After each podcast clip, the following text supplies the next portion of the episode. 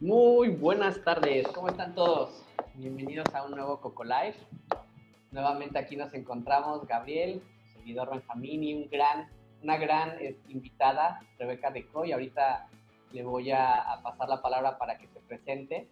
El día de hoy vamos a estar platicando de un tema súper importante en temas eh, actuales, que es cómo funciona un negocio basado en una app como Duolingo. Y justamente por eso invitamos a Rebeca, alguien que conocemos desde hace muchos años. Ya platicaremos ahorita acerca de eso. Pero por el momento, bienvenida. Eh, Rebeca, ella es actualmente directora de marketing y comunicaciones para Duolingo Latinoamérica. ¿Cómo estás, Rebeca? Muchas gracias, Benja. Muy bien. Pues feliz de estar aquí con ustedes y reencontrarme con ustedes, básicamente. Básicamente. Una vez más. Estaba platicando que hace mucho que no, no teníamos el gusto de estar al menos los tres platicando juntos. Sí, años. y pues bueno, pues el motivo de, de, invitarla es porque, bueno, como lo dice su, su, título, su nombre, pues hoy en día tiene una gran responsabilidad para una súper aplicación que es, es Duolingo, ¿no? que al final lleva varios años dentro del mercado de las aplicaciones y pues bueno, este año ya se fue a la bolsa, ¿no? Ya, ya dio un salto muy grande que muchísimos negocios siempre están buscando, ¿no? Y eh, pues la intención, como siempre, es compartir con ustedes parte de nuestra experiencia, ¿no? Para todos aquellos emprendedores, todas aquellas personas que están buscando empezar su negocio y empezar a buscar eh, pues ciertos caminos, empezar a tener un pequeño checklist de qué necesitamos hacer ¿no? Hay, hay temas como hemos platicado en negocios, de marketing, eh, temas de desarrollo, etcétera, pero hoy vamos a platicar de algunos puntos importantes sobre esta ah, parte de marketing y, y, comunicación y pues quisiera eh, básicamente eh, mencionar, tenemos un par de temas, ¿no? Usualmente vamos como con la lista, cuestiones importantes que necesitamos entender y comprender y para justamente complementarlo contigo, Rebe, eh, no sé si, ¿qué te parece? Eh, si nos platicas primero que nada, ¿qué es lo que haces en Dolingo, no? ¿Cómo llegaste ahí? sí, ¿no? Em, y de ahí empezamos a partir con lo demás. Me parece perfecto. Bueno, pues en Duolingo llevo ya dos años y lo que hago es, eh, llevo todas las estrategias de marketing y comunicación para México y para la región. Entonces, esto incluye desde campañas de publicidad, relaciones públicas, eh, redes sociales, influencer marketing, eh, pues básicamente, o sea, básicamente todo, trabajar con global para estrategias de CRM. Este, estamos empezando con un tema ahí de monetización justamente en la región. Entonces, pues básicamente crecer el número de usuarios, sobre todo de nuevos usuarios en la región. Esa es, esa es mi, mi chamba y como les decía ahorita en, el, en, en, la sala de espera, ¿no? yo siempre me burlo de mí misma porque en realidad yo estoy sola en la región, o sea, soy directora de marketing y comunicación, pero estoy sola, entonces me dirijo a mí misma y, creo que hago un gran trabajo al respecto. Este, y pues bueno, así es un poco, ¿no? O sea, este, este, este tema, estas industrias tan emergentes, estas compañías que están creciendo tanto, tan aceleradamente, pues luego nos toca tener una gran responsabilidad, eh, una persona, y pues más bien tienes que ser muy creativo en cómo resuelves para poder ejecutar todo lo que tienes en el plan. Este, pero bueno, eso es lo que hoy en día hago. ¿Qué hacía antes? Pues la verdad he trabajado en, en, muchas industrias, ¿no? O sea, justo antes de Duolingo estaba en una industria completamente distinta que es la industria de la belleza. Entonces estuve en Avon, estuve en Estée Lauder, justo llevando eh, marketing digital, eh, como tal e-commerce, estrategias digitales, publicidad, etcétera, para estas industrias. Y antes de eso trabajaba en agencias, justo ahí conozco a Gabriel en Lunave hace uh, muchos años. muchos, muchos años. Como 10 años, no sé cuánto fue, ¿cuánto fue eso. ¿Más? Dios, no. Más, Coco nos cumplió 13. Como el 2009, ¿no? 2009, 2010, yo creo. Ay, sí, 2009, bueno, sí. O sea, ya, o sea, ya estamos viejos. Conclusión. Y a Benja, de hecho, a ti tengo un poquito más de tiempo, porque nos conocimos cuando los dos estábamos estudiando eh, Entertainment Business Management en Vancouver Film School. Así es. Yo iba una generación arriba que Benja, y pues ahí los astros se alinearon para que resulta que Gabriel y Benja eran grandes amigos, y pues ahí nos conocimos, ¿no?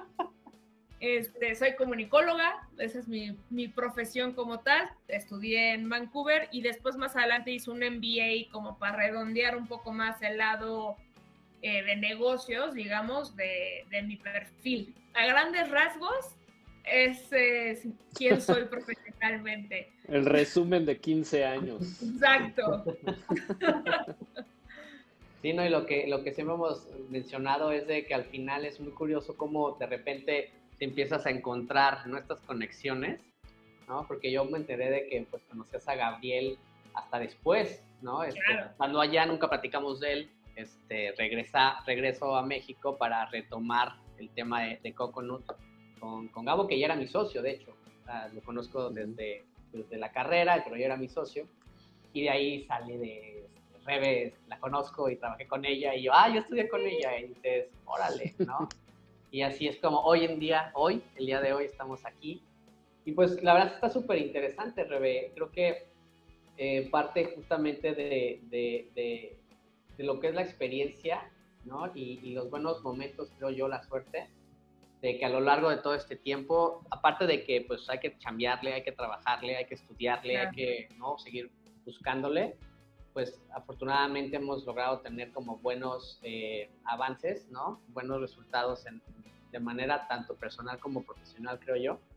Y pues, eh, pues la realidad es que creo que el hecho de que ahorita estés en Duolingo es algo súper increíble, ¿no? Este, y hablando un poquito sobre esta parte, mencionábamos hace un ratito justamente igual en, en, la, en la, sala de espera, el tema de que cuando tú entraste a, a Duolingo traías este tema, este esquema eh, remoto, ¿no? Que hoy en día ya es algo totalmente nuevo, que por ejemplo a nosotros, que ahorita igual Gaby nos podrá platicar un poquito de cómo nosotros tuvimos que hacer una transición entre estar en la oficina y movernos a la parte remota, pero tú ya entraste en ese esquema, lo cual hablaba de justamente creo estas estructuras en negocios de aplicaciones, que, que, negocios que funcionan a través de una uh -huh. aplicación que no tienen como el, el, esta parte tradicional, ¿no? O que básicamente no tienes un producto, ¿no? Un físico que entregar, que claro. te permite estas, estas, estas diferentes configuraciones.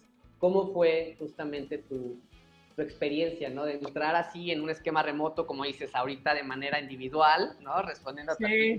con muchísima responsabilidad, porque también es difícil, es difícil este, estar en ese esquema. ¿Cómo te ha ido en esa parte? ¿Cómo te has sentido? No, pues sí fue toda una transición. De hecho, yo me acuerdo cuando estaba como en el proceso de reclutamiento, selección y demás con Duolingo, justo me decía eh, Cami, que es la Chief Marketing Officer, me decía, ella fue la que me contrató, ¿no? Como tal. Me dice, mira, la única duda un poco de tu perfil en este momento es el tema de home office, porque tú vienes de corporativos trabajando con cientos de personas, con un equipo de más de 40 personas, y, y, tenemos cierta duda de que pues ahora te pases a trabajar desde tu casa, en la soledad de tu casa, solita, sin nadie, ¿no? Y pues, ¿quién diría? Hoy eso no sería ningún tipo, ¿no? Y sería, pues ya es como la normalidad. Entonces, afortunadamente eso no los, no, no impidió que me contrataran. Este, y de hecho yo me acuerdo que en algún momento como de la, ya, cuando ya entré me decían, bueno, tenemos un deal con WeWork a nivel global, entonces si tú quieres trabajar en un WeWork, nos dices y te habilitamos un espacio en WeWork México para que todos los días te vayas, ¿no? Y mi hermano me decía, no, no, no, pero estás loca, no pidas eso, tú, tú intenta el home office 100% y vas a ver la gloria que es eso. Y ya que pruebes las mieles, nunca más vas a querer regresar a la oficina. Y la verdad, qué bueno que le... ¿Le, ¿Le hiciste le, caso? Y le hice caso, jamás regreso a una oficina. Soy muy feliz de home office. Este, digo, sí tiene sus retos, creo que el reto más grande es no tener un equipo. Creo que ahí, hasta un nivel de desarrollo profesional, algunos podrían pensar así, oye, pero pues fue un downgrade, ¿no? De, de, de, ser directora con 40 reportes a pasar a ser directora con cero reportes, es un poco un downgrade. Y en realidad yo no lo veo así. O sea, si bien en el esquema tradicional que tenemos, el desarrollo profesional sí lo es, porque entre más senior, más gente tienes a cargo. Eh, yo creo he, he, aprendido y he descubierto que hay muchas otras formas de eh, poder, digamos, aplicar tu liderazgo o de ser líder eh, y de generar cierta influencia, tanto internamente como externamente. Entonces, creo que eso es algo que, o sea, en lo que radica mucho la diferencia entre un corporativo y una empresa más tradicional y una startup tech. Digo que Duolingo ya no es tanto, ya no es startup, pero es, algo en lo que creo que logra ver una gran diferencia entre ambos tipos de culturas y estructuras. Digo, digo, ahorita hablaremos de eso, pero creo que, o sea, no es startup en el sentido que tal vez ya es una empresa que cotiza en bolsa, ¿no? Pero por lo que estamos platicando hay ciertas cosas que todavía manejan como startup sí. y por eso es que pueden de alguna manera avanzar más Exacto. rápido, ¿no? En, en ciertos eh, detalles. Yo antes igual de adentrarnos como en el tema, me gustaría saber tu opinión de, de esa transición de, de, algo, yo siento que más rígido, ¿no? La cuestión de la belleza y todo ese tema, a pasar a algo totalmente digital, que sin duda de, bueno, de entrada las, las personas que, que, dirigen, ¿no? Eh, creo que tienen otro tipo de visiones sí. en, en, general de cómo, cómo gira el mundo casi, casi, ¿no? Entonces, eh, eh, está interesante y me imagino que fue también un cambio que, que, puede llegar a ser alguien que tal vez tenga un negocio o que, no sé, la clásica de poner algún, algún tipo de, de local eh, y tal vez pasar o pensar en poner algo totalmente digital, sí hay ciertas cuestiones que hay que tener en cuenta. Sí, o sea, creo que sí hay ciertas cosas, pero híjole, hay un cambio cultural tan grande entre algo más tradicional, sea lo que sea este producto o servicio, a algo que es 100% digital. Eh, y, y, parte mucho, mucho más allá del producto, creo, que, creo yo. O sea, creo que es mucho uh -huh. la cultura misma que existe en, en, la compañía. Y son desde tonterías que no considero que sean para nada tonterías, como por ejemplo, qué programa utilizan todos para llevar a cabo su trabajo, ¿no? Entonces, justo con, con el mismo hermano le, le, me preguntaba, pero usan Word, no sé qué, y yo, no, no, todo lo que nosotros usamos está en la nube, o sea, por eso a mí me ves en el celular trabajando y estoy revisando presentaciones estoy dejando comentarios, porque todo lo que nosotros trabajamos está en Google, está en la nube, ¿vale? O sea, no, no hay nada, pero en tu computadora, ¿qué tienes? Nada, todo está en la nube.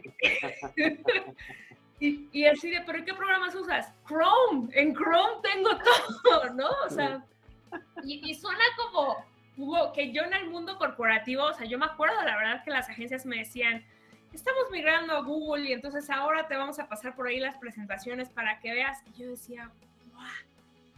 O sea, para mí eso era así como rocket science, así de cómo, pero ya no, y, y PowerPoint, ¿no? Pero y te mando el archivo y luego me lo regresas y luego te lo mando y terminamos con la versión un millón doscientos, ta, ta, ta. Esos pequeños cambios en realidad generan un dinamismo que no tienes de otra manera. Y creo que son muchos, muchos esos cambios acumulados los que hacen que tú puedas avanzar mucho más rápido. Y, y que puedas experimentar, que ese es la, el otro gran cambio, este, este tema de poder experimentar y de no tener miedo al fracaso. Uh -huh. Hay muchas empresas que te dicen, no, tú, hay que probar, hay que probar, hay que hacer test. Ajá, pero si fracasa el test, me vas a matar y me vas a correr. Entonces no existe claro. una cultura de experimentación, ¿no? Claro. Aquí sí. Y aquí realmente Yo, se vive eso. Es parte de ese, de ese ADN, ¿no? De, de, empresas tecnológicas que igual después nosotros también tenemos varios experimentos y, y, pues van, muchos fracasan. O sea, creo que es algo normal, como bien dice, ¿no? De, de 100 veces que intentas, eh, 99 vas a fallar. Entonces, claro es algo creo que muy normal en, en, general, ¿no? Y, justo creo que eso que hablas de la, de la, eficiencia, incluso que a la gente se le hace, yo creo que hasta más, eh, como bien decías, es, es, una maravilla todo esto, o sea, porque ya, ya no es tener que esperar tal vez a que el otro te mande la versión, sino ya todo es en línea y estás como constantemente iterando y, y es, es algo más fluido, ¿no? Que puede ser.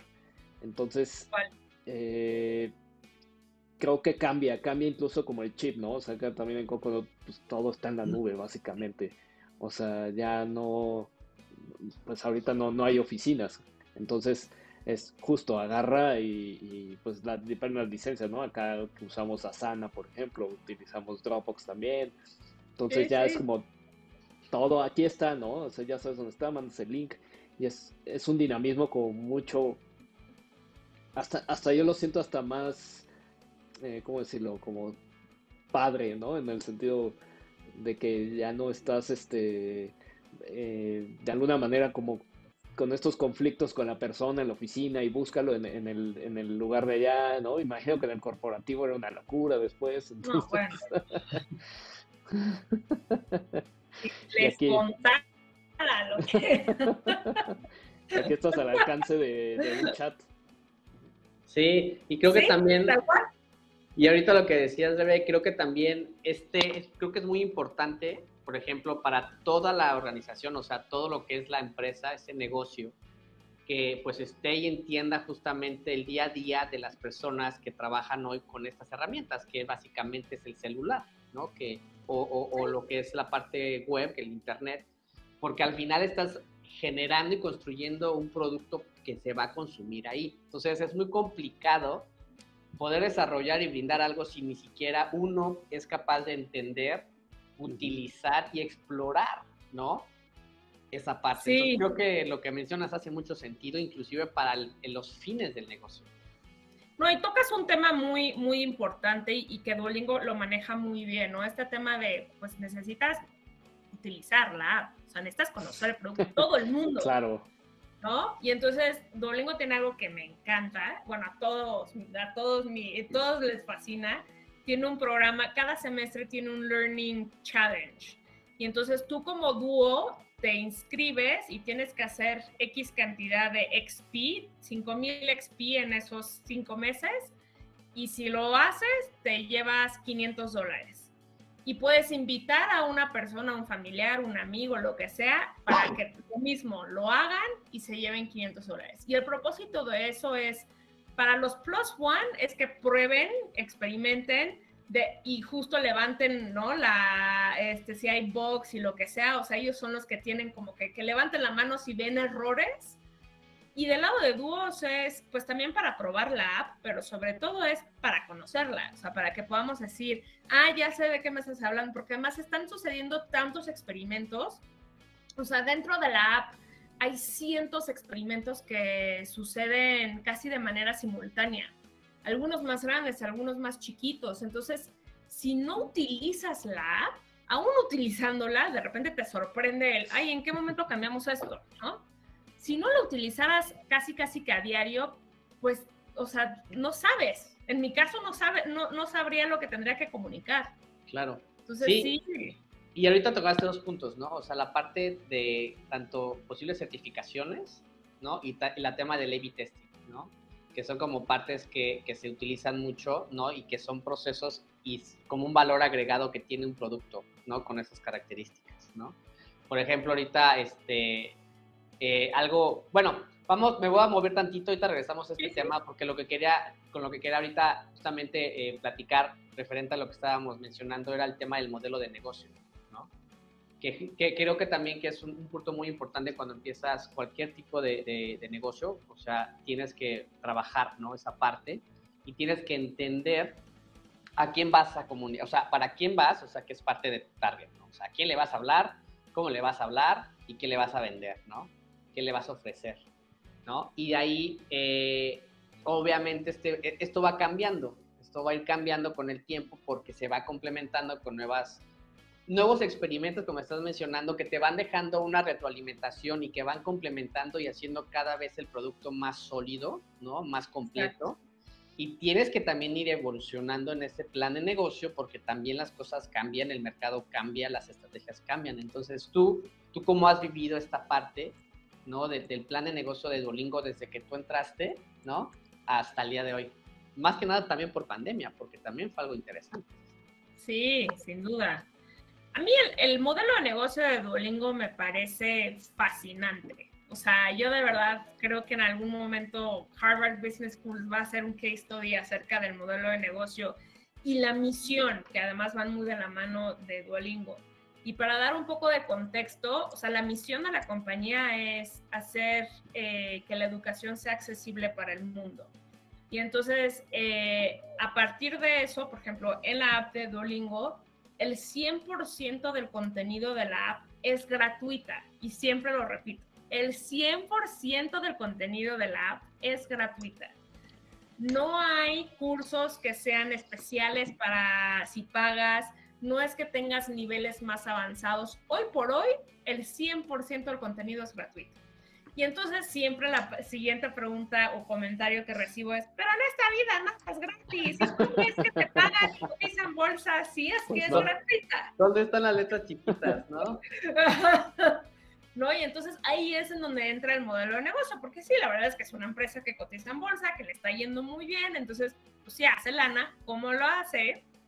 Y es por un lado, si hay suscripciones, que es Duolingo Plus, pero si lo vemos este lado, o sea, del, de Duolingo hay más de 500 millones de usuarios en el mundo, ¿no? O sea, más de 500 millones de eh, personas en el mundo han utilizado la app. No todos son usuarios activos en este momento, pero en general son 500.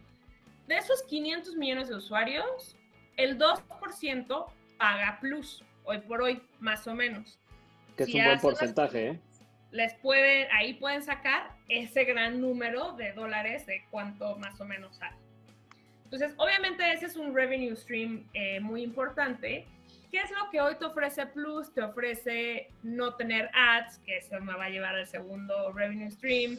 Eh, poder tener vidas ilimitadas, entonces puedes avanzar como más rápido dentro de tus lecciones eh, y algunas, algunas otras cosas, pero la realidad es que, de hecho, ese es un gran reto interno.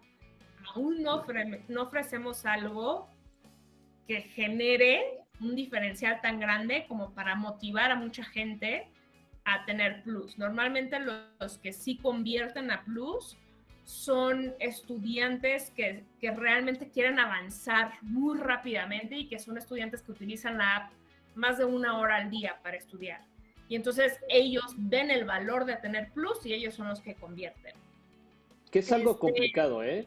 O sea, el, elevar ese porcentaje, de hecho, o sea, el modelo de negocio es muy parecido al famoso free to play en los juegos. Que es, eh, de hecho, las, las teorías de free to play justo te dicen el con todo el contenido debe de ser gratis.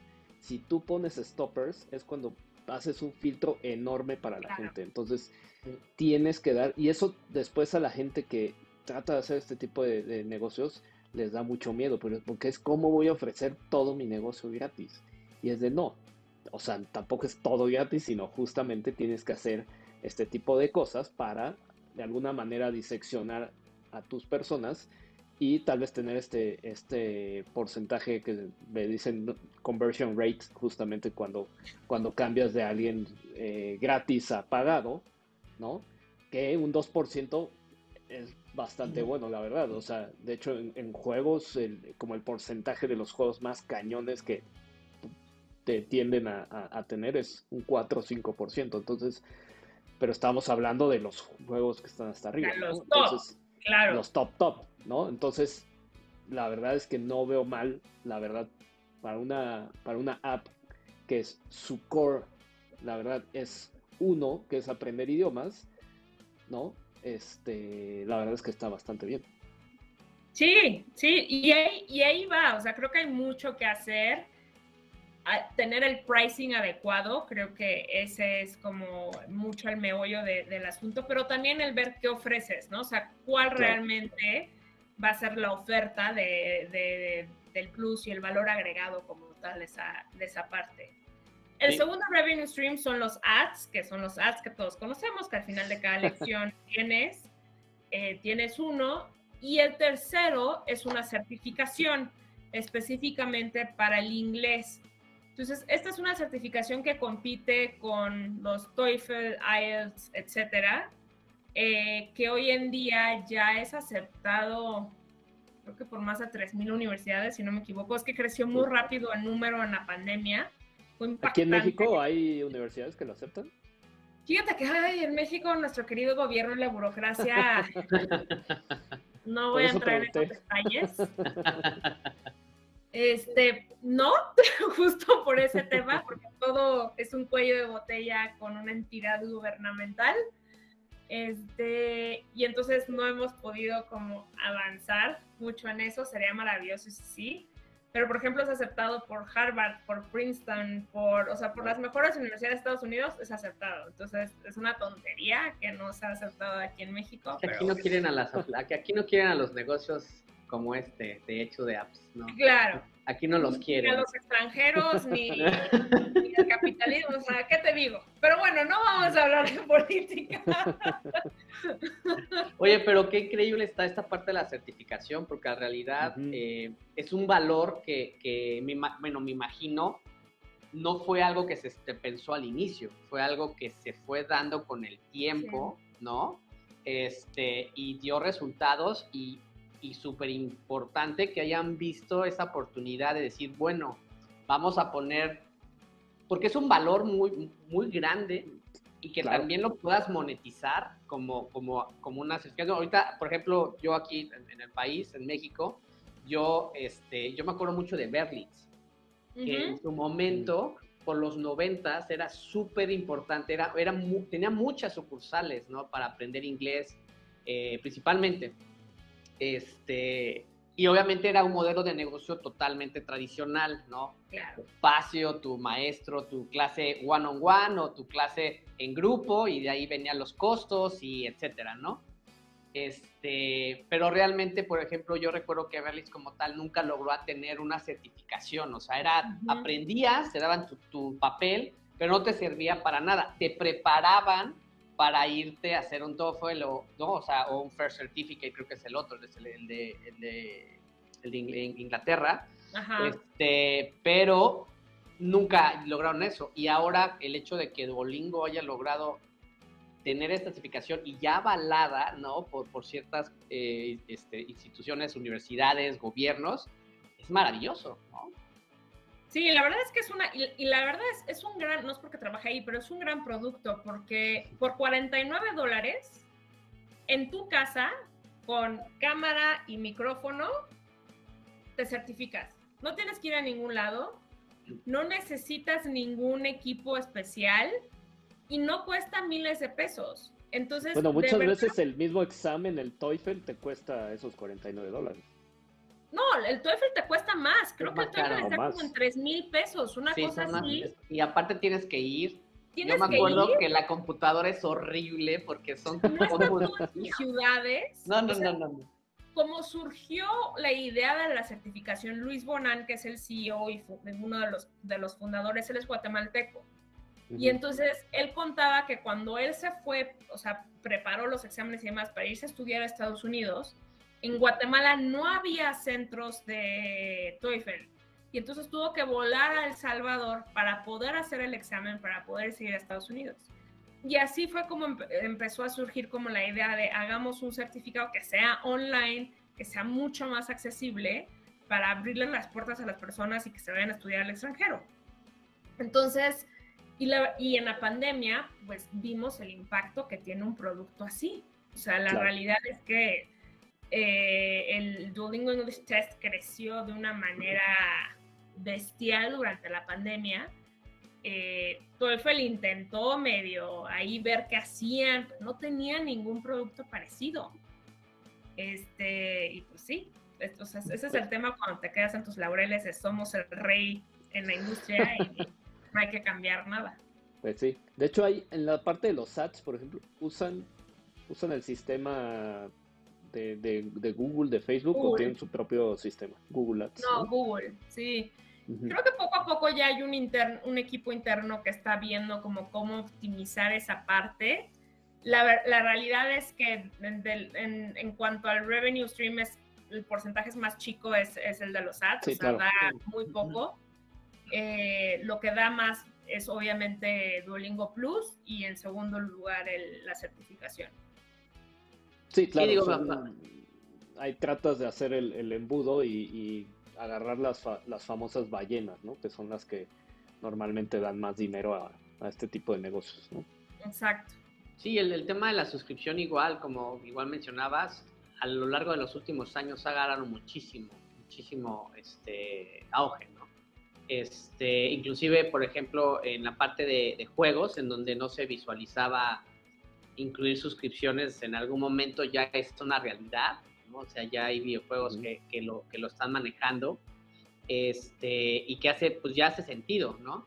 Entonces, creo que también ahí en, el, en, el, en la parte de haber, pues sí, es como la, creo, creo que es una estructura que le funciona a, a muchos productos. Por ejemplo, hace tiempo platicaba con Gabriel de, de, una, de un startup que empezó en el 2019 eh, para el tema fitness, ¿no? Mm. Este, que se llama Fiton, ¿no? Le, le, se, lo, se, lo, presenté, estábamos haciendo ahí un research, etcétera, y yo me sorprendí porque empezaron en el 2019 y justamente salieron con un modelo de suscripción, eh, igual contenido gratuito con, con ads, ¿no? Que es como lo más tradicional, pero le dieron igual, o sea, encontraron como un, un, nicho y un área de oportunidad en toda esta onda fitness que, que, venía también con muchísimo auge, venía como impulsado muchísimo por marcas grandes de toda la parte de, de, de, deportes, ¿no? De, salud también, que ha sido también un boom.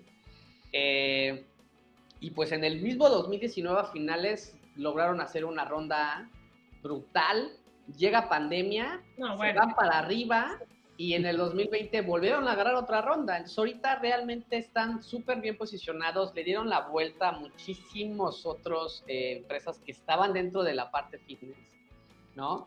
Y, y, están generando mucho porque la gente está pagando la suscripción, porque ahora ya vemos las suscripciones, la realidad como parte de nuestra vida, ¿no? ¿Cuántos no tenemos suscripción que tanto de un Nintendo, de un Netflix, de un HBO, HBO. ahora pagas todo en suscripción, ¿de qué? Todo es suscripción. todo, sí. Que honestamente si lo vemos, lo vemos de manera real, ese modelo era cuando pagábamos este, nuestro celular, nuestro Telmex, nuestro Telcel, nuestro Easy antes, nuestro cable, ¿no? Que era como el servicio que te daba, pero ahorita está como más enfocado hacia la parte digital, que está como muy interesante.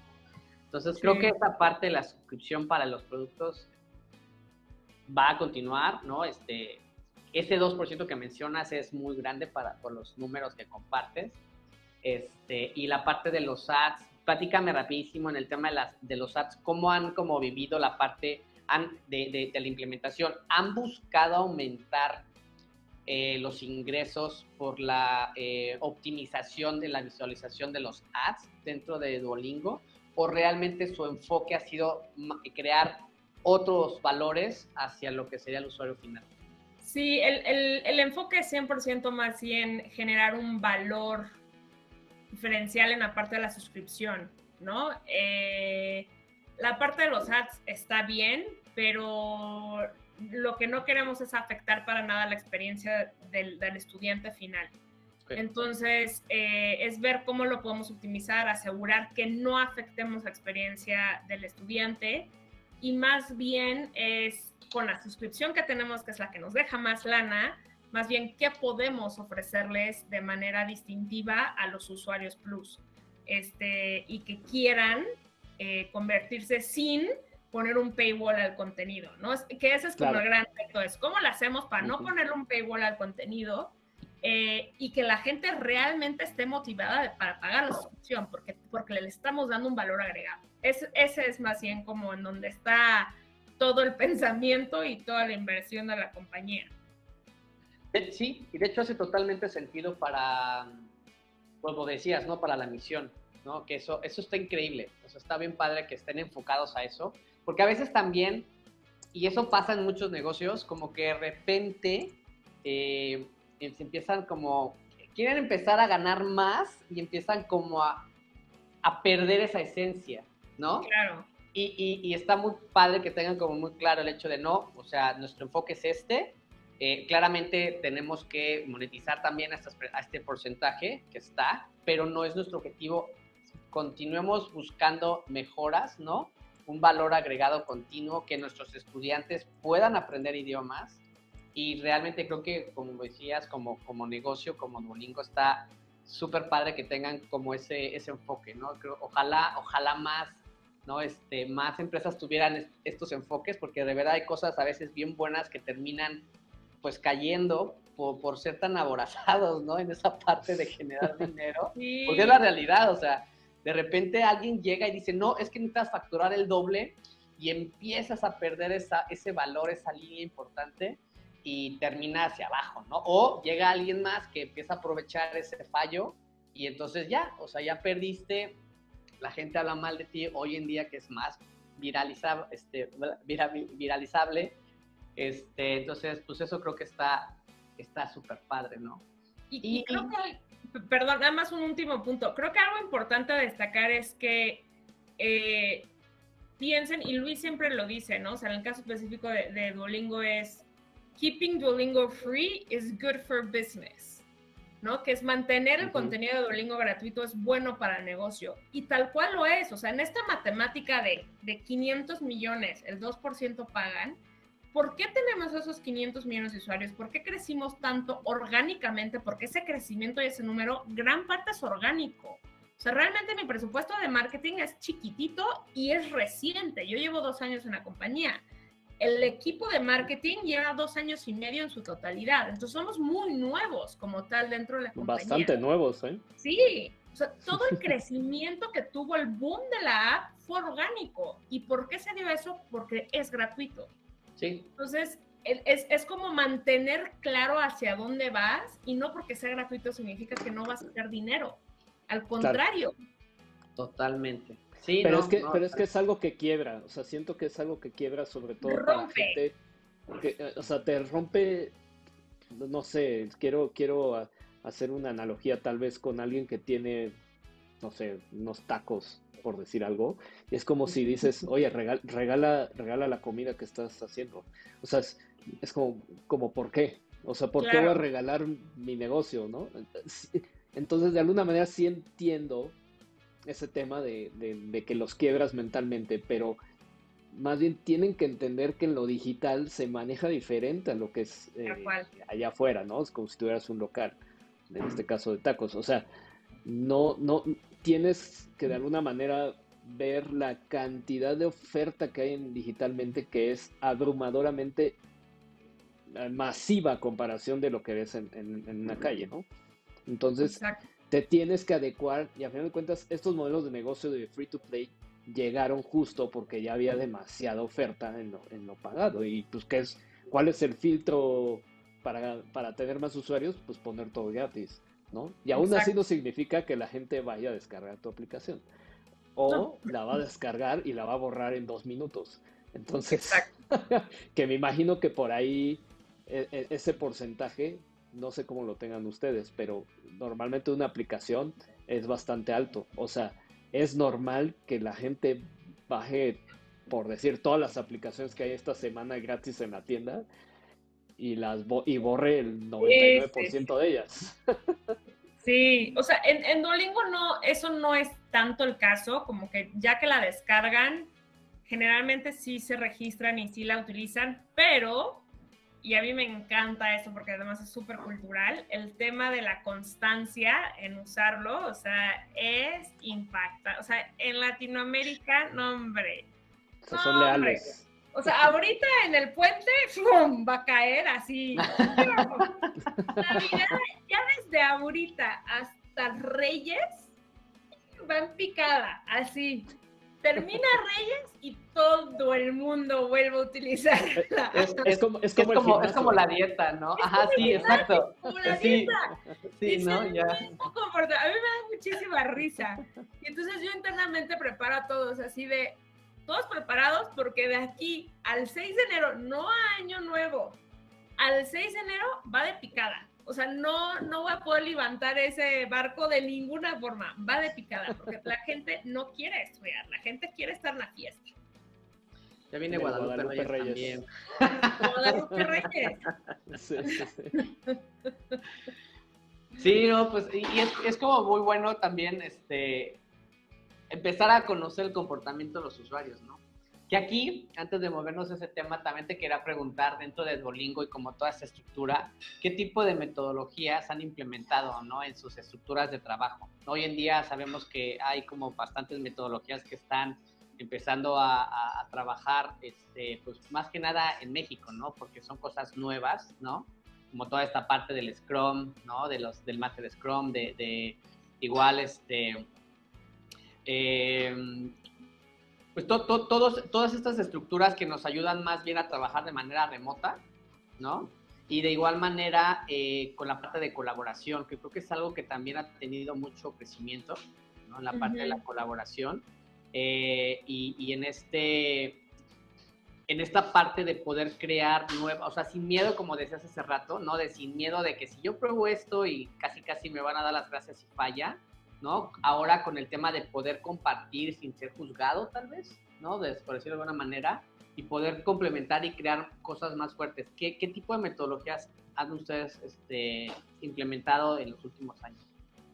Mira, si te soy sincera, en nombre de las metodologías, la verdad es que no tengo ni idea porque nadie internamente utiliza como el, nosotros usamos la metodología. Siento que eso es muy de corporativos, como de, vamos a hacer Agile Thinking, todos, y te dan un curso sobre Agile Thinking y luego nadie hace nada y guarda los libretos ahí en el, ¿no? Entonces, no, Nolingo no es así, pero ¿qué hacemos y cómo trabajamos? Eso sí, te, que es una forma muy distinta yo, a mí, cuando yo entré a Duolingo, dije, siento que estoy regresando como a clases de ciencias, ¿no? Que cuando yo iba a una escuela que era como muy de, del método de la, o sea, método de investigación, método de ciencia, en donde pones cuál es tu teoría, ¿no? Tu hipótesis, cómo lo vas a probar, la metodología que vas a utilizar. Después ahí pones los resultados y después pones las conclusiones, learnings, etc. Literal, así funciona todo en Duolingo. Si quieres hacer un experimento, haces un one pager, literal, es un, es un Word, bueno, un Google Sheet, este, un Google Doc en donde pones cuál es tu hipótesis, qué estás queriendo de probar, qué métricas crees que vas a mover, cuál es tu objetivo, cómo lo vas a hacer, este, qué riesgos le ves y listo. O sea, haces tu estructura de test, esa estructura es aprobado por todo el mundo bueno, hay una junta en donde, en el caso de producto, en donde ven product review, en donde ven todos esos experimentos y pasan y dicen sí, no, sí, no, sí, no, y vas y lo haces. Haces a cabo ese experimento normalmente con una base de usuarios chiquititita, dependiendo del experimento, puede ser desde el 1, 2%, 10%, solo iOS, solo Android, o sea, ahí dependiendo de, del ingeniero, del equipo, de todo eh, ya que tengas resultados contundentes sobre ese experimento, regresas y dices, estos fueron los resultados y en base a esos resultados, esto es lo que voy a modificar o no lo voy, ya está listo. Y mi recomendación es sí salir para todos o mi recomendación es no, no funcionó, se va al cajón, voy a probar algo distinto. Literal, es así. Oye, y, y ahorita que mencionabas justamente de cómo se selecciona si solamente es iOS, Android, etcétera, tanto. Esto e, esta decisión, digamos que yo la propondría, vendría o se hace después en el análisis decir, bueno, consideramos que esta hipótesis se podría probar con tales usuarios y de ahí se tomaría la decisión de lanzarlo. O simplemente es un, vamos aquí por tema de tiempos, desarrollo, código, etcétera, y va para afuera o sea, normalmente el tema de la plataforma en específico, digo, yo no, yo no me encargo para nada de eso, no soy ingeniera, pero según yo es mucho más qué ingeniero está disponible, uno de iOS o uno de Android. Tú, o sea, porque yo he preguntado de, ¿y por qué lo están haciendo en iOS si es para Latinoamérica? Por ejemplo, ese es un caso que por eso yo lo veo, ¿no? Así que, pero ¿por qué lo van a, por, qué van a hacer el experimento en iOS si el 70% de mis usuarios están en Android? Ah, pues porque soy el único ingeniero disponible es iOS. Ah, bueno, pues hagámoslo en iOS, ¿no? Entonces, el tema de la plataforma generalmente es, pues, quién está disponible para hacerlo. Que, que, eso es algo a tomar en cuenta, ¿no? O sea, ahorita lo que mencionaron, de alguien si quiere generar, por ejemplo, un nuevo negocio en Latinoamérica, tienen que saber que Android es el rey, amo y señor, ¿no? Pero también tienen que saber que iOS, iPhone, genera más del doble del revenue que Android con toda esa base instalada. Eso iba entonces, a decir. Eh, entonces no se vayan ahí por, digamos que es una finta el que te digan que Android eh, reina, pero quien genera más dinero es, es el mercado chiquito. Exacto. Entonces, eh, me imagino que las, no sé si las estadísticas de suscriptores sean parecidas, que tengan eh, esos comportamientos, ¿no? Digo, es, muy normal. Sí. O sea, a nivel mundial, digo, no sé bien cómo está el ratio entre Android y iOS en tema de monetización, pero híjole, yo me imagino que va a ser como por ahí del 80% iOS, 20% Android a nivel global. Sí, esa es la, estadística general en, juegos y aplicaciones. Sí. Sí, es que es impresionante. Pues es el perfil, ¿no? La realidad es que es, eso. Pero bueno, creo que hablar ya específicamente de, del, target ya es otra, es otro tema muy interesante y súper complejo porque por qué así, por qué así, etcétera. Pero creo que, creo que ahorita me, está súper este, bien. Lo, lo, que está padrísimo es que exista la apertura para poder hacer eso, ¿no? Creo que eh, más empresas, ¿no? Y hablando de este tema también, la parte del heavy testing, esto va un poco de la mano con lo del heavy testing, que hoy en día muchas personas ni siquiera lo conocen. Creo que muchas personas les da miedo hacerlo, ¿no? Porque, porque definitivamente es algo que, que, que, tal vez lo ves como riesgoso, complicado de hacer, complicado de medir, etcétera. Pero creo que, por ejemplo, es algo que se ha utilizado en, pues, de cierta manera en toda la, desde siempre, ¿no? O sea, creo que esas estrategias como de, vamos a hablar de marketing, ¿no? Pues estas estrategias se, se, aplicaban en marketing desde siempre, en donde se pero hacía... Es que, pero es que eso lo hace, por ejemplo, Walmart en sus estantes, o sea, también lo hacen físicamente muchas tiendas, sí. ¿no? Pero como que en temas digitales a veces lo ven como raro, diferente, no entienden este tipo de, comportamientos, pero la realidad es que creo que de, manera personal se me hace mucho más, eh, que te puede dar mejores resultados y más medibles un producto digital con un A-B testing que algo que, tú vas a poner en un stand o, que vas a, poner en alguna, en alguna, este, no, alguna pantalla, etcétera, que sí te va a dar datos, pero no con el tema de las analíticas, ¿no? Aquí puedes obtener como muchos más beneficios, ¿no? Entonces, está increíble que ustedes tengan esta, esta apertura, ¿no? Y, platícanos un poquito en, ese aspecto del A-B del testing. Igual es, va de la mano con, con los one pagers que comentabas. Sí. Llegan los resultados y luego ahí, ¿quién es el que decide, ¿no? Con los resultados, si se le puede dar otra oportunidad, porque no sé si se pueda. En algunos casos se puede. Es como de, se midió que 50-50. Híjole, pues vamos a intentarle, vamos a modificarlo y se lanza, o definitivamente, híjole, vamos a detenerlo. ¿Eso que se detiene, se podrá relanzar después o ya se va al cajón y se queda ahí? Híjole, pues, depende mucho de, qué estás experimentando, de si involucra un budget adicional. Eh, o sea, si hablas experimentos dentro de la app, generalmente, pues sí, o sea, puedes reiterar mil veces, ¿no? O sea, hasta que, bueno, a ver, ahora ajustale esto, ahora tal. Eh, y, nosotros como funcionamos, Duolingo tiene todas las métricas de Duolingo, nosotros tenemos un dashboard interno nuestro, o sea, no es, no es nada externo, donde nosotros entramos y vemos todas las métricas sabidas y por haber. Y entonces con cada uno de los experimentos puedes ir viendo cómo este experimento en específico, cómo afecta en DAUs, en registros, en retención, en drop-off, o sea, en, todo lo que tú quieras, tú, tú seteas ese experimento dentro del, dashboard para ver el efecto que tienes. Y entonces, como es un experimento y normalmente lo tienes con un porcentaje chiquito de tu población de usuarios, pues ves los que no están en el experimento y los que están en el experimento y los comparas. Y ese literal es tu A-B test, ¿no? Eh, eh, con los que están corriendo con el experimento y con los que no. Y sobre eso ves si hay un diferencial eh, sustancial que favorezca mantener el experimento o no. Generalmente cuando es muy contundente el no apaga eso, es cuando está afectando la experiencia del usuario. o cuando existe un drop-off muy grande de usuarios. O sea, normalmente si estamos afectando fuertemente la experiencia del usuario y entonces, por ejemplo, la gente nos abandona, ahí es un no. Más que eso.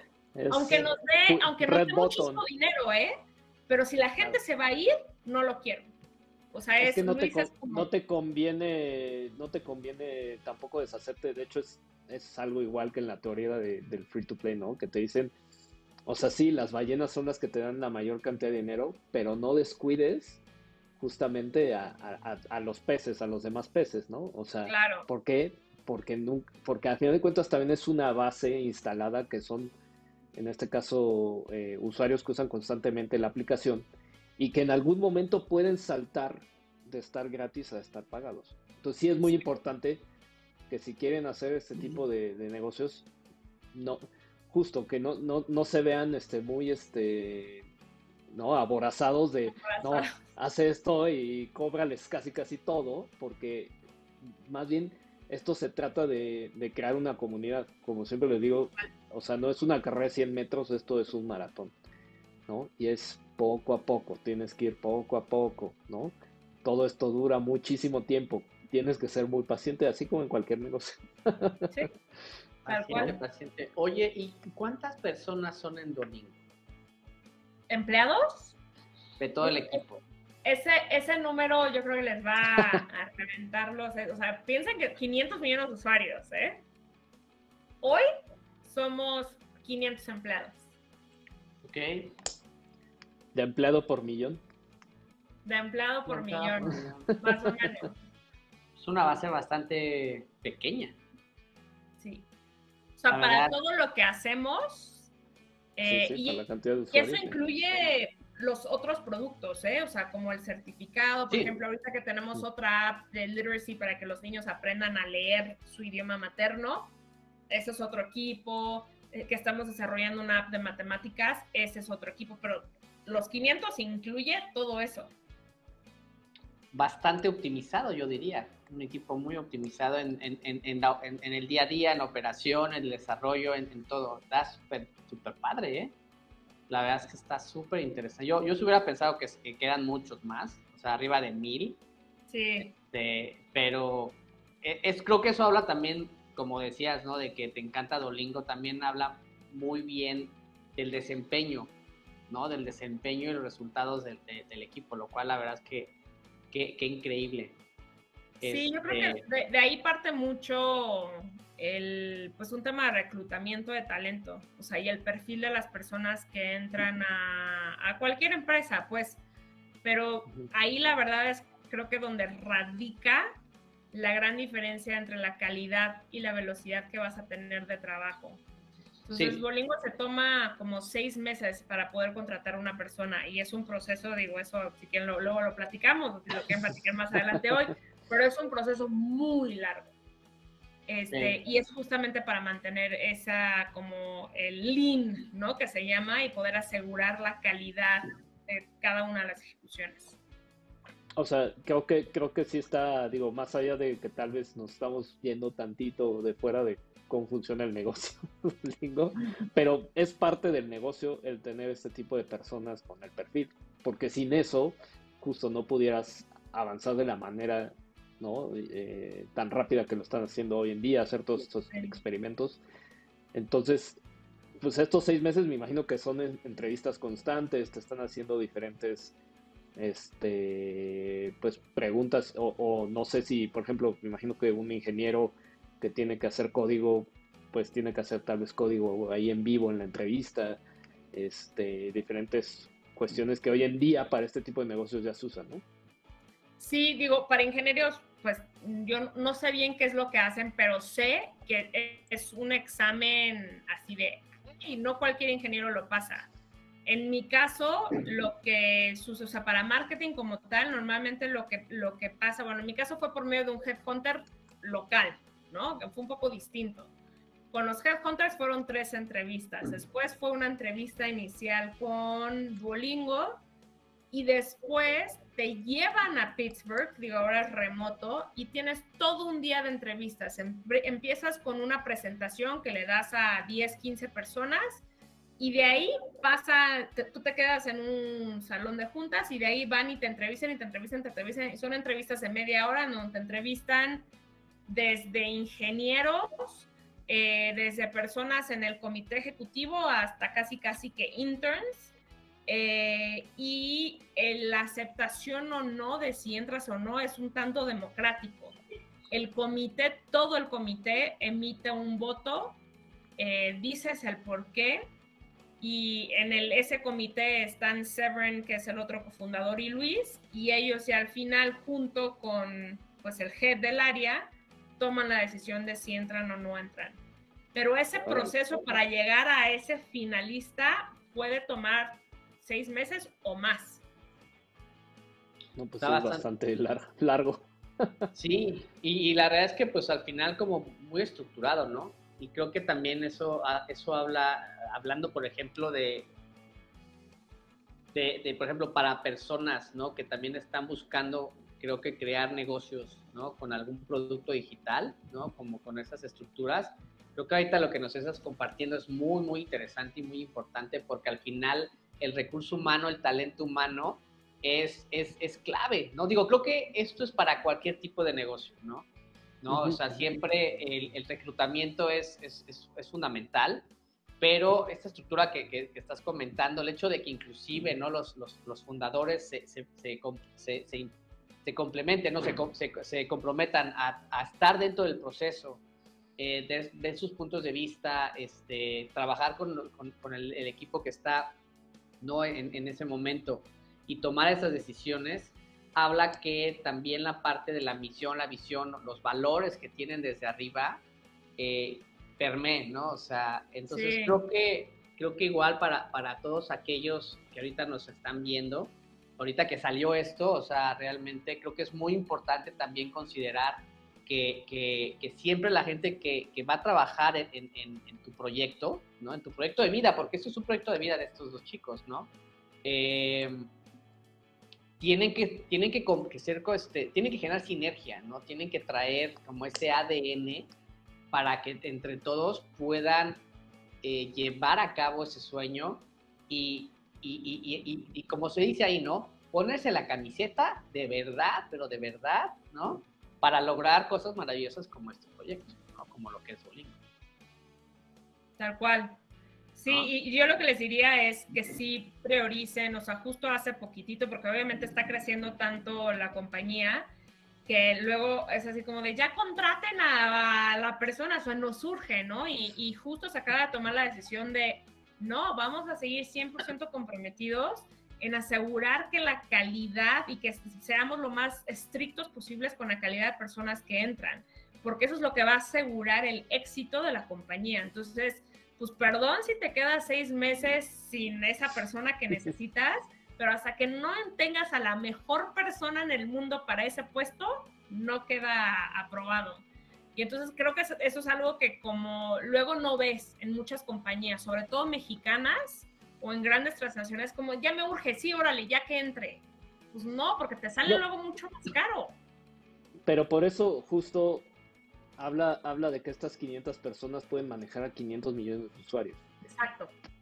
O sea, justamente ese es el resultado de que tengas eh, pues un equipo eh, eficiente y con ese chip que, que, que, se requiere para hacer todo esto. Entonces, y, y no sé, por ejemplo, en tipo eh, KPIs de tu parte en cuestión marketing o en cuestión de descargas, en cuestión de todo este tipo, eh, ¿cómo es que lo van analizando? Digo, porque como, como dijiste al inicio, pues tú te autoevalúas, pero te pones unos KPIs tú misma.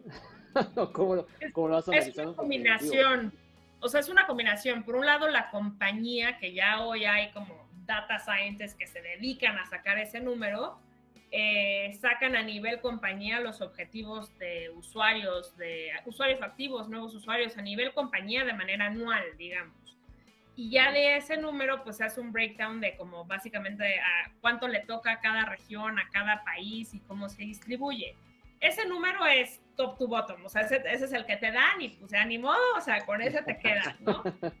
Este, pero luego cada Cada cuatro, no, cada tres meses, eh, tenemos objetivos personales, que es, bueno, yo sé que necesito alcanzar X número de usuarios activos y para poderlo alcanzar voy a hacer A, B, C, D, ¿no? Que tres, cuatro cosas, estas son, en esto me voy a enfocar. Y sobre eso es tu evaluación, sobre esas tres, cuatro cosas, sobre eso te evalúan. Y cada tres meses haces ese ejercicio. Entonces, de esa manera, yo me acuerdo, o sea, en los corporativos yo me detestaba cuando era el momento de hacer tus objetivos anuales. Yo, ¿de qué sirve hacer esto? Si en cinco meses nada de lo que puse lo vamos a hacer, porque ya cambió todo. Entonces, ¿para qué hago esos objetivos? Si al final del año voy a decir, esto no aplica, esto no aplica, esto no aplica, esto no aplica. Y entonces aquí es por cada tres meses. Y entonces todo lo que hagas, y, te lo dicen, Luis lo dice, prioriza si no está en tu OKRs, tienes todo el derecho de decir, no lo hago. No está, no es mi objetivo, no lo hago. Me voy a enfocar solamente en lo que está establecido en los OKRs. Y entonces eso pues, te delimita como de una manera mucho más clara qué es lo que hay que hacer, porque si no es muy fácil perderte y, ay, ahora hay que hacer esto, y ahora hay que hacer esto. Entonces no te da tiempo de hacer absolutamente nada. Es que después ahora está este rollo de querer hacer como 200 cosas, ¿no? También. Y de hecho, ahorita me acordé de, de, este, de Jeff Bezos que por ahí dice que si tomas una buena decisión al día, ya triunfaste. Con eso. y, y, y, de hecho, ahí mismo comenta que este Warren Buffett dice, él es peor, dice que él si tomas una buena decisión al año, ya eres ganador. Entonces... Es que él es más largo plazo. Warren Buffett es mucho más largo plazo. Es, trading de largo plazo. Sí, es long, long, long trading. Pero, o sea, pero es, es, es muy importante porque a fin de cuentas todo este negocio vive de, de analytics. Si, si, no se puede medir, no, no saben, están ciegos básicamente. Entonces, si tú sacas una aplicación, un juego y, y, y no ves de alguna manera las analytics, o sea, al menos tener las analytics básicas, por así decirlo, porque entiendo que pues Duolingo ya es, digamos que un monstruo a comparación tal vez de, de una startup pequeña, ¿no? De que pueda tener tres, cinco personas, pero eso no significa que no puedas meter un Google Analytics y puedas ir midiendo las cosas, ¿no? Conforme se van, se van haciendo, ¿no? Que de hecho yo tenía ahí una pregunta ahorita que mencionabas que ustedes tienen su propia plataforma de Analytics, ¿no? ¿Eso fue algo que se decidió desde el inicio? O sea, ¿o fue algo que se decidió después? Y qué, qué, qué excelentes resultados para la cantidad de, de, equipo. Haber desarrollado una plataforma propia Analytics hoy, que es un mundo, pues es un, es un felicidades, porque la realidad no cualquiera lo hace, ¿no? O sea, ¿cómo ha sido ese proceso para ustedes, ¿no? Este, y, y, y por qué decidieron ustedes desarrollar su plataforma? es una buena, la verdad no te, no te sé decir, porque pues yo llegué hace dos años y cuando llegué ya existía la plataforma, no sé si la hicieron desde el origen, yo creería que sí, tan solo porque los dos fundadores eh, son ingenieros en sistemas, okay. matemáticos, ingenieros en sistemas, y hoy en día más o menos el 50% de los empleados todos son ingenieros. Entonces hace como, bajo ese esquema, pues es como dar, claro, ellos quieren hacer lo propio, ¿no? En lugar de tener un software externo. Entonces, creo que en parte lo empezaron a hacer pues porque ingenieros y también por un tema de costos, que, que creo que es súper inteligente, ¿no? O sea, al final el, cualquier software, o sea, para el nivel de data que manejamos, estaríamos pagando una millonada de licencias tan solo. Eh, y entonces hacerlo interno es, es mucho más eficiente y lo logramos personalizar 100% a la naturaleza de la app y a lo que queremos medir. Sí, hace mucho sentido. De hecho, digo, hace, hace, no sé, hablando un poquito, que decía Gabriel de Google Analytics, ¿no? Que también ha crecido de una manera fenomenal, ¿no? Y claramente va, va generando más reportes, este, se puede hacer como cada vez más específico pero definitivamente en algunos puntos para productos tan, tan, tan exclusivos como Duolingo, que es a la medida de, ya sabes, creo que, que, creo que sí, o sea, es una, es una, es una muy buena decisión. O sea, creo que fue una muy buena decisión. Este, y pues ya con esto, pues ustedes tienen todo para poder tomar buenas decisiones, ¿no? Ahorita lo que decía Gabriel, igual para todas las personas, creo que hoy en día ningún producto puede tener éxito si no tiene analíticas. Bueno, yo creo que ningún negocio, ¿eh? Así pongas una, una cafetería, o sea, hoy en día las, las terminales, la que me digas, ya tiene bastantes analíticas para medir, ¿no? Al menos, o sea, deberías de saber cuál es, poniendo este ejemplo de la cafetería, cuál es tu bebida más vendida y la menos vendida. Entonces, conforme a eso vas haciendo cambios. En este caso, pues, no sé, ya, ya me dirá este Rebe un ejemplo de, de Duolingo, cómo, lo, cómo van modificando, si, si funciona un curso o no funciona, o ciertas preguntas o... Claro, o sea, digo, hay, hay, hay miles, de hecho, en Duolingo no tomamos una sola decisión y no hacemos ningún tipo de proyecto si no está con un backup de data. Y mira que en marketing eso luego es bien complicado, ¿no? Entonces, eh, es desde crear herramientas, por ejemplo, tenemos una herramienta que justo implementamos creo que hace como un año más o menos, un survey, ¿no? Este, que hacemos a la hora del registro de un nuevo estudiante. Entonces el estudiante se, registra en app y le arroja un cuestionario que dice, ¿cómo supiste de nosotros?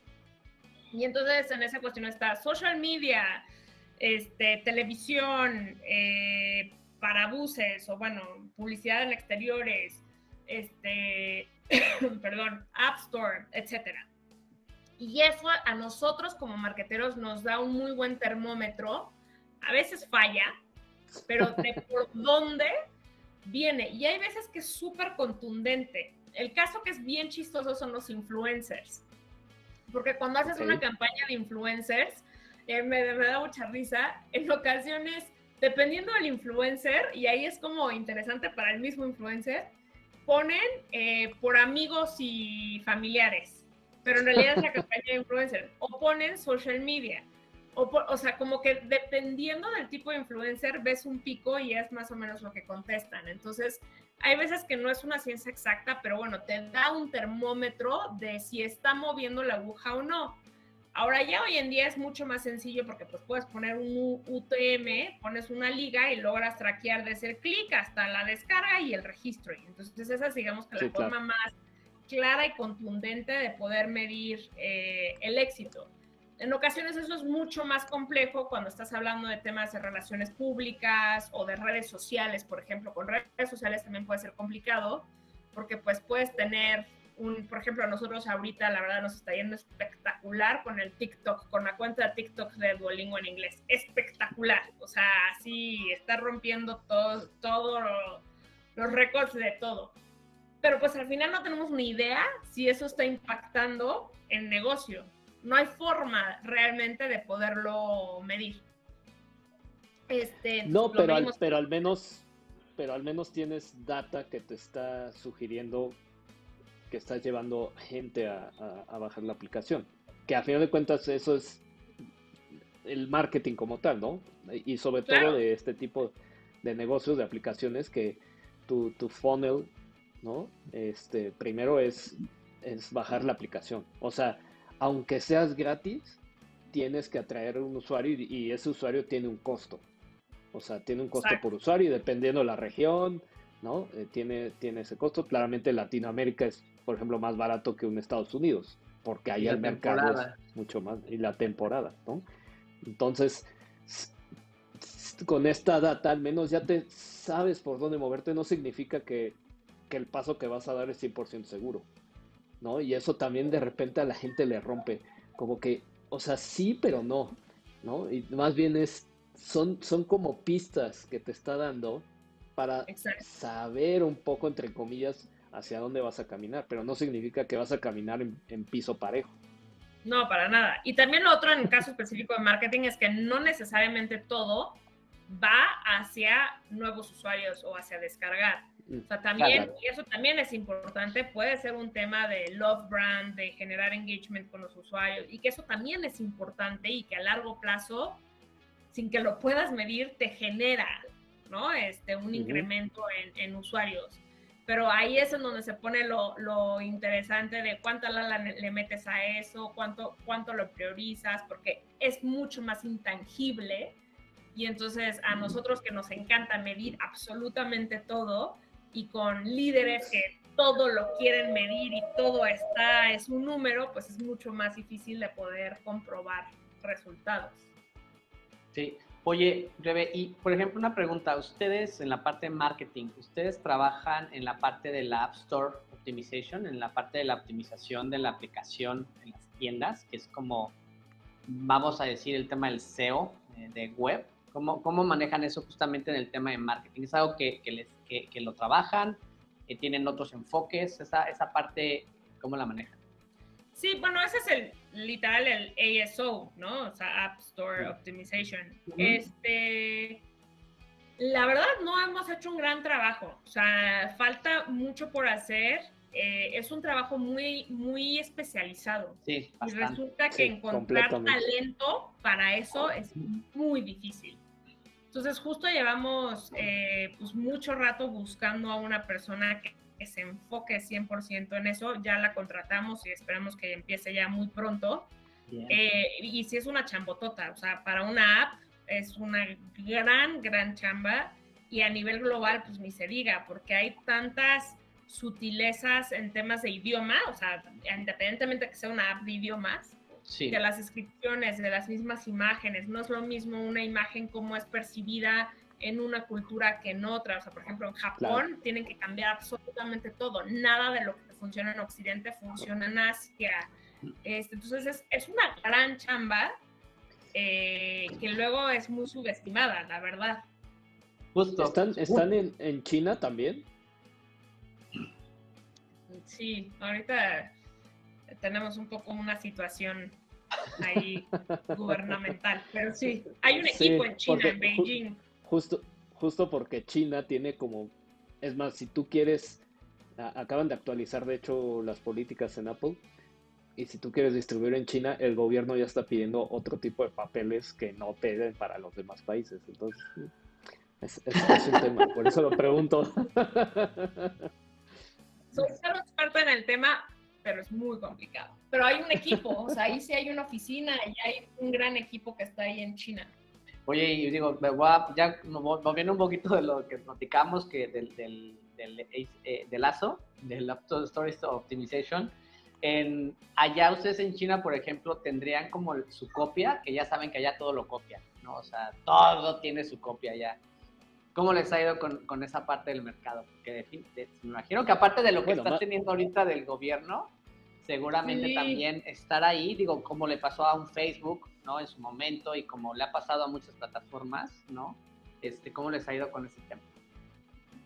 Pues es que en China, por eso existe un equipo allá, porque realmente todo lo tienen, o sea, es un mercado gigantesco, por eso es que Claro. muchas empresas invierten en China. Ujú. Eh, y bueno, el mercado de aprendizaje de idiomas es gigantesco, pero como todo es tan distinto, tienes que tener un equipo ahí que conozcan todas las plataformas y que lo hagan un poco de cero. Entonces, sí, o sea, las App Stores son otras, las redes sociales son completamente distintas Sí. este, todo es distinto, o sea, absolutamente todo. Y la app en sí, de hecho, hay ciertas cosas que tienen que modificar, que por eso ahorita están modificando esas cosas, para que entre con las regulaciones gubernamentales necesarias.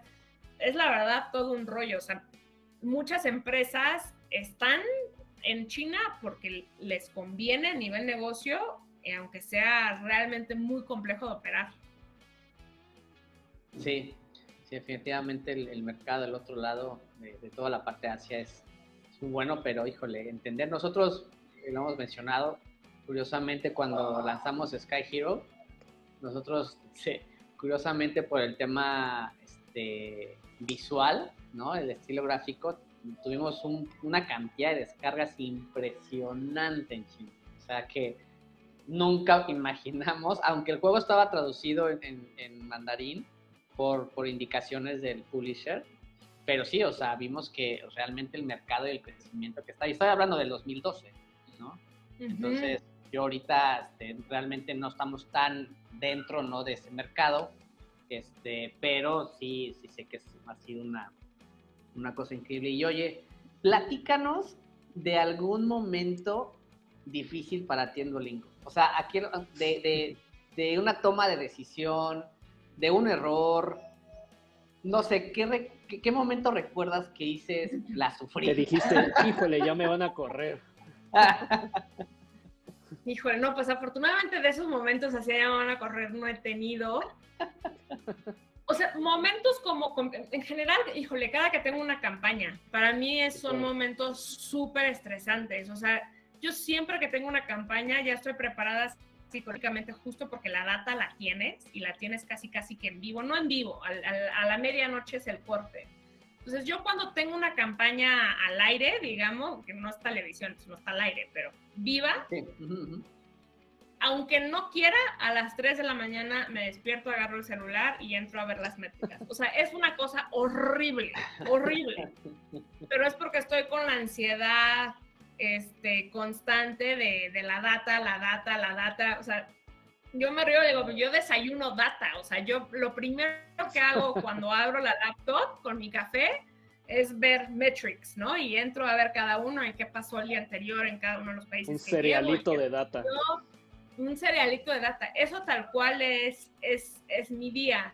Y pues obviamente cuando no va bien, pues genera este estrés, ¿no? Y entonces más bien es, no va bien, ¿por qué no va bien? O sea, ¿cuál es la explicación de por qué no va bien? Y no, y no necesariamente es mi culpa o la culpa de nadie, ¿no? Sino simplemente es qué está pasando, es un tema cultural, este, hay alguna app que está fallando, eh, o sea, lo que sea, es encontrar como el, el por qué y luego ver si le puedes dar la vuelta. No te puedo dar así un ejemplo de este momento para mí fue, afortunadamente no lo he tenido, pero pues más bien es siempre que tengo una campaña, es un estrés horrible, pero es autoimpuesto, o sea, no nadie me pone. Si nadie me dice a las 7 de la mañana, ¿cómo te fue ayer? Nadie. Yo solita me, imagino, ¿no? O sea, es que al final el tema de los resultados, ¿no? Y, justamente en este tema de, tus campañas, eh, ya ves que nos platicabas que sí hay ciertos, ¿no? Este, KPIs, ¿no? Que al final se, se, se, tienen que ir cumpliendo. Tú te vas poniendo los tuyos, ¿no? También justamente en, en, el, en avance. Y para el tema de, de, las campañas, ¿no? En, en, esta parte, platícanos un poquito acerca, pues como lo llamamos, ¿no? La, parte de las buenas prácticas, ¿no? O sea, cómo las trabajan, este, qué es lo que, ¿no? O sea, qué es lo que, de qué manera manejan esta parte de marketing dentro de Duolingo. Pues un poco con la misma metodología que les platicaba hace rato, que está en el core del, del producto, ¿no? Que es eh, con mucha experimentación y con data. Entonces, eh, normalmente primero intentamos hacer un experimento con un presupuesto chiquito para ver si genera un impacto, para ver si puede mover la aguja, setear ese experimento para poderlo traquear y si funciona, entonces ya lo haces a una gran escala y si no funciona, ya lo tiras, ¿no? En el caso de Duolingo, al ser una empresa global, también podemos intentar hacer eso con diferentes países. Entonces, por ejemplo, ah, ok, ahorita México va a hacer un experimento con influencer marketing, con un objetivo de descarga, ta, ta, ta. Espérense a que México haga el experimento para que si funcione, entonces México hace un playbook de cómo lo hiciste, se lo compartes a los otros mercados y los otros mercados ya hacen su propio test. Entonces, así es básicamente como, como funciona. De nuevo es experimenta, prueba, haz pero a una escala chiquita, asegura de medir absolutamente todo lo que puedas medir eh, y con eso generas como case studies interno para decir, jaló, no jaló, lo vuelvo a hacer en otras campañas o ya lo mato. Es como un tipo soft launch, ¿no? Y, que les llaman eh, en videojuegos, por ejemplo, es muy común de que lancen justo a, países pequeños para ver cómo se comporta, incluso juegos que no han salido y ya conforme eso eh, lo van modificando para ya lanzarlo realmente. No sé si no sé si tomen por ejemplo países afines, o sea, es muy común que para Estados Unidos, por ejemplo, lances en Canadá, Australia porque son, ¿no? países relativamente parecidos. No sé si hacen lo mismo. Sí, digo, depende mucho, hay, hay países que son súper distintos, eh, pero también es que de nuevo eso parte de la experimentación, o sea, hasta que no lo experimentes y no lo pruebes en diferentes mercados, no vas a saber muy bien. Entonces, obviamente, toda Latinoamérica y Brasil se parece bastante. Este, y, pero, por ejemplo, Alemania y Japón, esos dos mercados son muy parecidos en, en temas de hábitos de, de, uso y de estudio, son muy parecidos, son súper disciplinados. O sea, ellos sea Navidad, sea Año Nuevo, sea lo que sea, ellos hacen su lección. Ellos, ellos sí consumen en Navidad. Ellos, ellos no o sea, todo el tiempo no dejan, son súper, súper constantes. Lo contrario a Latinoamérica, que cualquier pretexto es bueno para no hacer nada. O sea, es la cosa Puente, más adiós. del universo. sí, fiesta. Tal cual. tan bonito que, Pero sí, y entonces ya sobre eso, pues optimizas y ya hay ciertas cosas que sabes que no van a ser globales y que no van a funcionar en todos los países. Y hay otras que sí. Está muy bien. Oye, y, y, ahorita que comentabas, me quedé pensando, por ejemplo, en el tema del equipo a nivel global, ¿ustedes se reúnen todos los días o tienen reuniones en donde están? Digo, yo sé que tú estás ¿no? en Latinoamérica y seguramente estás con este, en un día a día con Estados Unidos, ¿no? Con las oficinas, pero a nivel global, como, para compartir estas experiencias o, el día a día, etcétera, se reúnen de manera este, de todos los, todos los días, con una llamada quincenal, o, o no hay una regla, sino que cuando se necesita y pasa. Digo, en Slack estamos todos juntos y entonces ahí es mucho una cultura de estar compartiendo, generar canales abiertos en donde ahí se comparte por proyecto todo lo que está pasando y entonces eso sí es todos los días, varias veces al día. Juntas como tal, eh, tenemos una que es global, mensual, y que esa solo la hacemos una vez al mes porque pues la diferencia de horarios es terrible. Entonces a mí, por ejemplo, me toca a las seis y media de la mañana. Entonces yo sí les dije, una vez al mes me lo chuto, pero háganme eso a la semana y los mato, ¿no? Entonces, entonces, una vez al mes es todos, ¿no? Y con todos los de marketing a nivel global. Y luego hacemos como regionales, o sea, Europa y América es semanal y Asia es también, ellos tienen la suya semanal. Eso es específico de marketing. A nivel compañía, hay dos juntas semanales que toda la, la, compañía está conectada. Uno son los lunes, que es Parliament, que se dan como avances o noticias de los diferentes equipos para que todo el mundo esté enterado. Dura media hora. Y la otra son los martes o los miércoles, que también todas las juntas duran más o menos media hora. Este, y es Luis, es un QA donde tú le mandas a Luis preguntas y él las contesta, básicamente. Súper, súper, súper interesante. Creo que esa manera de trabajo ya hoy en día es cada vez es más común, ¿no? O sea, más que nada como en temas ya como globales o de diferentes regiones, porque es, es como muy importante, ¿no? Ahora el hecho de que, de que todo el equipo, y por eso preguntaba, ¿no? Como que esté al, al día, ¿no? O al pendiente de lo que se está trabajando ¿no? Que también complementa y pues crea, yo creo que hasta crea ideas, ¿no? O sea, de, ah, pues podremos hacer esto, ¿no? Y entra lo que platicábamos hace rato. Oye, pues mira, Rebe, ya, ya llevamos hora y media. Pues, hora, hora 23, hora 23 minutos. Ya sí, o sea, ya, ya un ratito en esto. Entonces, estuvo bueno. Quería recapitular antes de irnos a las conclusiones. Este, ahorita platicamos, ¿no? Un poquito de, de la parte del modelo de negocio, de, cómo han explorado ¿no? esta parte de, de, la visión, de la misión, ¿no? de lo que es Duolingo y cómo lo ejecutan al día a día. Eh, esta parte de tanto de buenas prácticas, un poquito de, la parte de marketing que tú nos platicabas, cómo lo hacen, el A-B testing, las analíticas y la parte del talento. No sé si nos pudieras compartir algo extra de estos puntos sobre alguien que, que, esté pensando eh, o buscando ¿no? tener algún negocio basado en un producto digital que, que, que, tú veas que hace mucho sentido en tu día a día en Duolingo y que pues la gente que nos está viendo eh, lo pudiera tomar para, para que lo, pues, lo pueda empezar a, pensar y a trabajar en el futuro. Sí, yo lo que, y más allá de, de una empresa digital, cualquier negocio, y hablando de metodologías, eh, el, el, típico MVP, ¿no? Minimal Viable Product, eh, digo, se puede leer el libro y está bien, lean, ¿no? Pero básicamente de lo que trata es empieza. Con lo que tengas, arranca. Punto. O sea, no te esperes a tener el Ferrari de los productos o de la app o de lo que sea a lanzar. Con lo que tengas, arranca y aprende. O sea, no va a ser el Ferrari. Aunque quieran, aunque sean los más fregones, no va a ser un Ferrari. Si es la primera vez que lo hacen, se los prometo, apuesto los dos manos, no va a ser un Ferrari. es así de sencillo. Entonces, apuesten con, o sea, entren, empiecen, lancen con lo que tengan, aprendan, se van a equivocar mil veces y sobre esos errores van a ir mejorando y, van a ir mejorando su producto tal cual y entendiendo qué es lo que quieren sus consumidores, qué funciona, qué no funciona. Este, ese sería el, y sé que es de los retos más importantes para cualquier emprendedor, es este miedo a a como ya saltar al precipicio, pero pues... Sin paracaídas. Es la única forma. es la única forma de hacerlo.